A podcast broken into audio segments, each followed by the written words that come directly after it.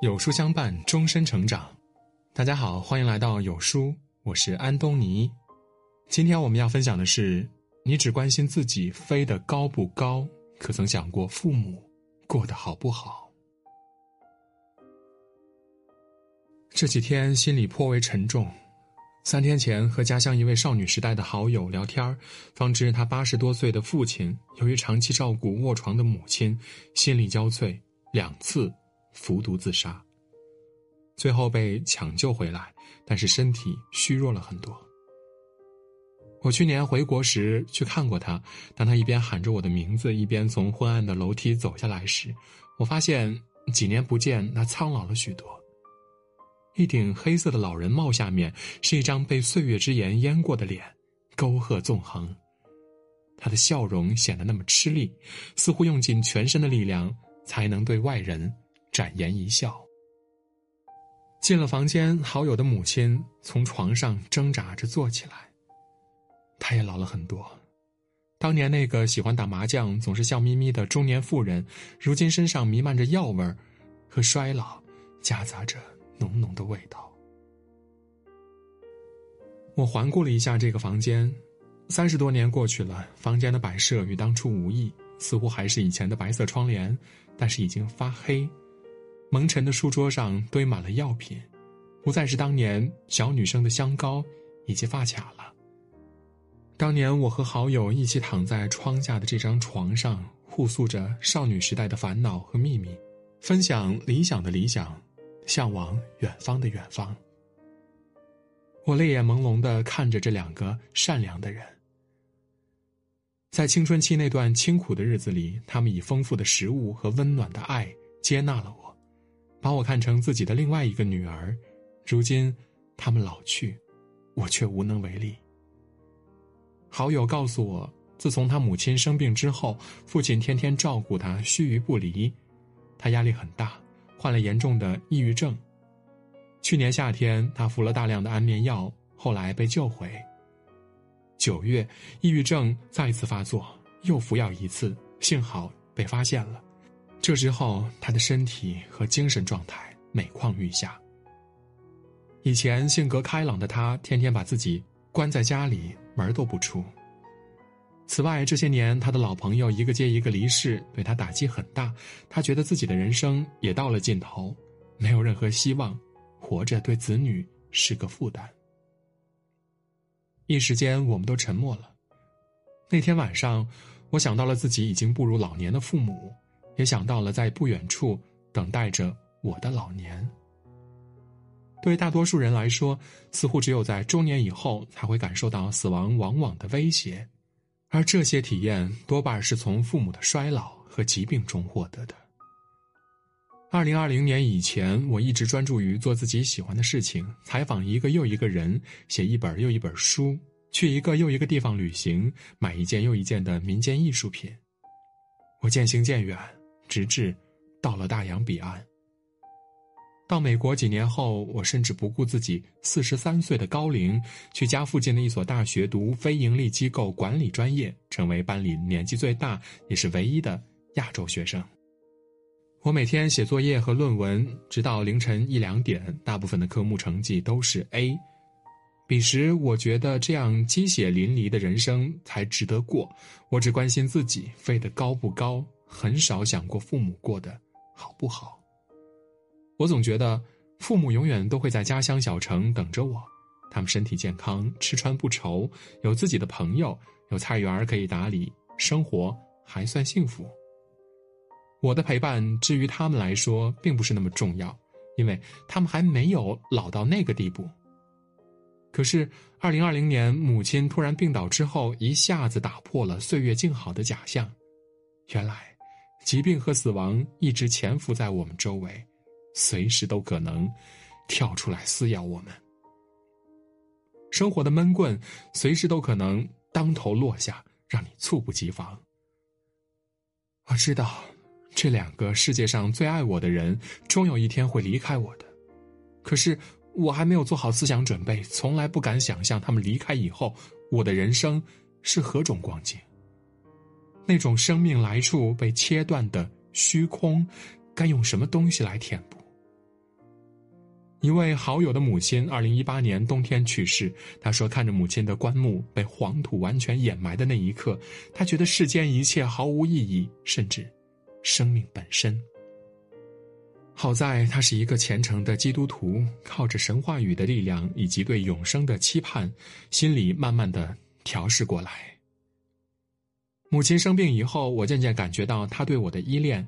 通常是国内时间凌晨两三点，微信上出现了母亲视频通话要求，点开一看，母亲总是斜靠在床头和我聊东聊西的。有时候呢，母亲会说今天没啥说的，就是想看你一眼。我说我挺好的，他就放心的挂了电话了。而父亲十年前还豪气的对我说：“你可以选择自己的生活。”想去哪儿就去哪儿，可是自去年开始，他就开始默默的计算我的归期了。美国大选时，他信心百倍的说：“川普肯定会连任。”我问他为什么，他笑得有点狡黠：“川普上任后肯定和中国关系搞不好，这样你们在美国待不住，就会早点回来。”这是爱的本能，根本不是事实的逻辑。我潸然泪下。但还是想告诉他，这次川普赢不了，因为美国被他折腾了四年，大家想换一个温和的总统。后来川普败选，拜登上台，父亲知道后沉默了一会儿，说：“看来你是对的。”我听出来他有点失望。去年在国内的时候，我和父亲一起去看乡下的老房子，站在台痕上揭绿的厅堂上，我告诉父亲，等三年后女儿上大学了。我会回来修缮这栋土楼的。廊下种花，屋顶支个太阳伞，可以会友喝茶、眺望远山和原野。到时候给他修一个梦寐以求的书房，可以在里边看书练字儿。春天到来的时候，我们一块儿去摘花，回来做香喷喷的小吃。等秋天凉爽了，带他们去旅行。父亲听了，眼睛倏然发亮。我知道，他一直期待我回国。只是因为我还要照顾女儿，她不好说什么。我对父亲说的那番话是认真的。人生行至中年，突然明白什么是最值得珍视的，那就是爱。年轻时，我总觉得熟悉的地方没有景色，满心向往远方。远方有更繁华的都市，更美好的生活，更浓烈的美酒，更壮观的人生。可是绕了一圈之后，才发现，其实世界上最大的城是老家的县城，因为那里的一草一木、一菜一蔬、一根一节，你都是熟悉的、亲切的。走在大街上，你认识的人远比在大城市的多，他们都曾以某种方式切入你的生活，见证过你生命最初的、最本真的状态，与你有本质的联系。比如我的舅婆，她说我小时候很害羞，每次给我盛多少饭就吃多少，不管碗大碗小，从不添饭。比如我的初中同学，他说初一时学校冬天只给寄宿生提供冷水，是我给校长写了一封信，此后才有了热水。我从他们的记忆中看到了自己的成长轨迹。这些都是我遗忘的部分，他们给我补上了。前几天我听到了一个陈小青和张立宪的聊天音频，同样从县城出来的陈小青和我的观点基本一致。我想，如果没有大城市的生活经验，我们可能永远都意识不到这一点吧。世界很大，但和我们有本质联系的其实只有那么一点点。好比你扯三尺布给裁缝做衣服，衣服做完了，其余的布料都是边角料，都是多余的。走了很长的路，不经意回首，才发现父母突然老了。他们面对日益衰朽的身体，无可奈何，开始对儿女产生依恋。他们像孩子一样，需要被人哄，洗碗洗不干净，忘记自己是否吃过药，边看电视边睡觉，不知道如何从银行的 ATM 机里取钱，甚至打个喷嚏都能把肋骨给震疼了。他们坐在水流湍急的时代河岸边，像两个离开句子的句号，不知所措。中国老人的生活状态到底如何？好友父亲的事情促使我查了一下资料，原来，在中国，老人抑郁和自杀已经成为一个严重的社会问题了。几年前，中国社科院曾在东北、华北、华中等等全国七大区域对老年人抑郁状况展开研究，发现城市社区中老年者的抑郁情绪检出率高达百分之三十九点八六，严重的会发展成自杀。中国老人的自杀率是世界平均水平的四到五倍，排到全球前三。人类学家景军在一次采访中说：“二零一二年的时候，七十五岁以上的中国老人自杀率已经到了十万分之四十。在中国某些农村地区，老年人的自杀率甚至超过了发达国家中自杀率最高的韩国十万分之一百。”我想起多年前父亲说过的一桩旧事：村里的一个老人患了重病，他害怕拖累孩子，自己喝农药自杀了。我小时候见过那个老人，衣衫洁净、慈眉善目的，手脚勤快。他的自杀让我感到震惊和难过。我童年时所经历的传统乡土社会，虽然物质贫乏，但是黄发垂髻并怡然自乐。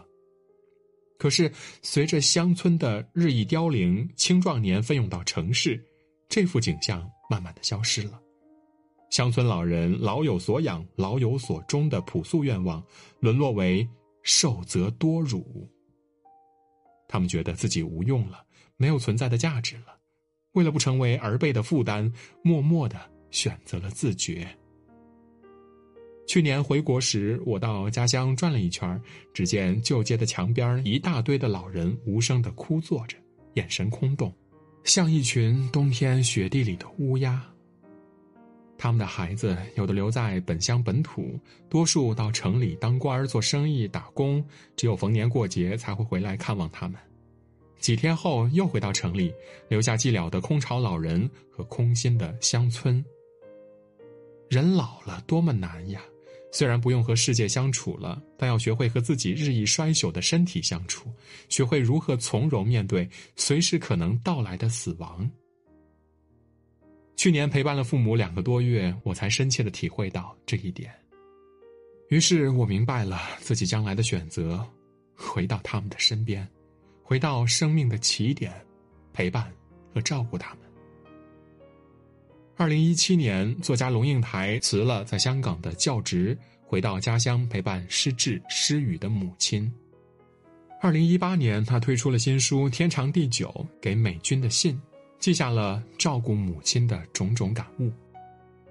那年夏天，我回国买了一本，坐在北京东四环边的一片树荫下，读得泪眼朦胧。那双曾经握着如椽巨笔，在华语世界点燃一片野火的双手，如今推着母亲的轮椅过马路，把两朵清新的鸡蛋花插在母亲的草帽上。这是一个人抛开世俗缠累，回到生命起点的明心见性，让我感动的无以复加。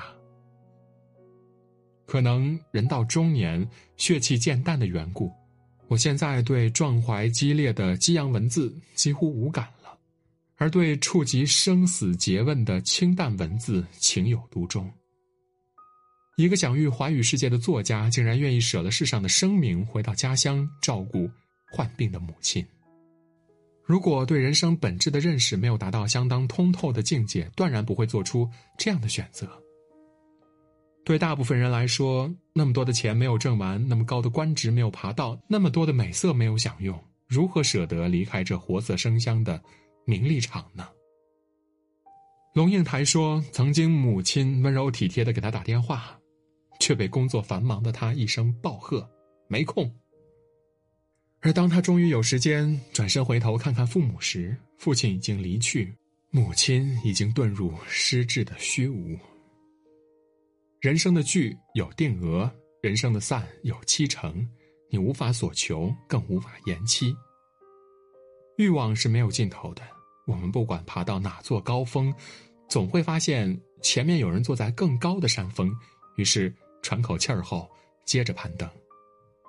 最后爬到山顶的时候，不是累死，就是哀叹一声：“ 原来不过如此。”我们终有穷途而哭的时刻。魏国时期竹林七贤之一的阮籍，时率意独驾，不由径路，车迹所穷，则痛哭而返。我想，他的痛哭部分源于当时对司马氏政治黑暗的绝望，更多的是对人生幻象的彻悟。是比桃李花，谁能久盈盈？每个人短暂的一生，皆如寄浮游于天地，渺沧海之一粟。只有把人生真相看穿的人，才会穷途而哭。一场痛哭之后，天宇成明，方知如何向死而生，度过自己在地上窄窄的日子。不管你在多高的位置，取得多大程度上的世俗意义上的成功，生老病死始终是唯一的宿命，不二的选择，必然的路径。就像花自飘零水自流一样自然，我们无法蒙上眼睛假装它不存在。所以，不要只顾埋头赶路，奔赴那必然的死亡终点，而应偶尔停下来，观察花骨朵儿如何在春天绽放，风如何刮过林梢，孩子的第一颗牙何时破土，母亲的第一缕白发何时冒出。你只关心自己或儿女飞得高不高，可曾想过父母过得好不好？珍惜光阴吧，因为。死亡像鸟儿一样，随时都可能扑棱着翅膀飞过来。如果您看到这篇文章，现在就给父母打个电话，告诉他们，你爱他们。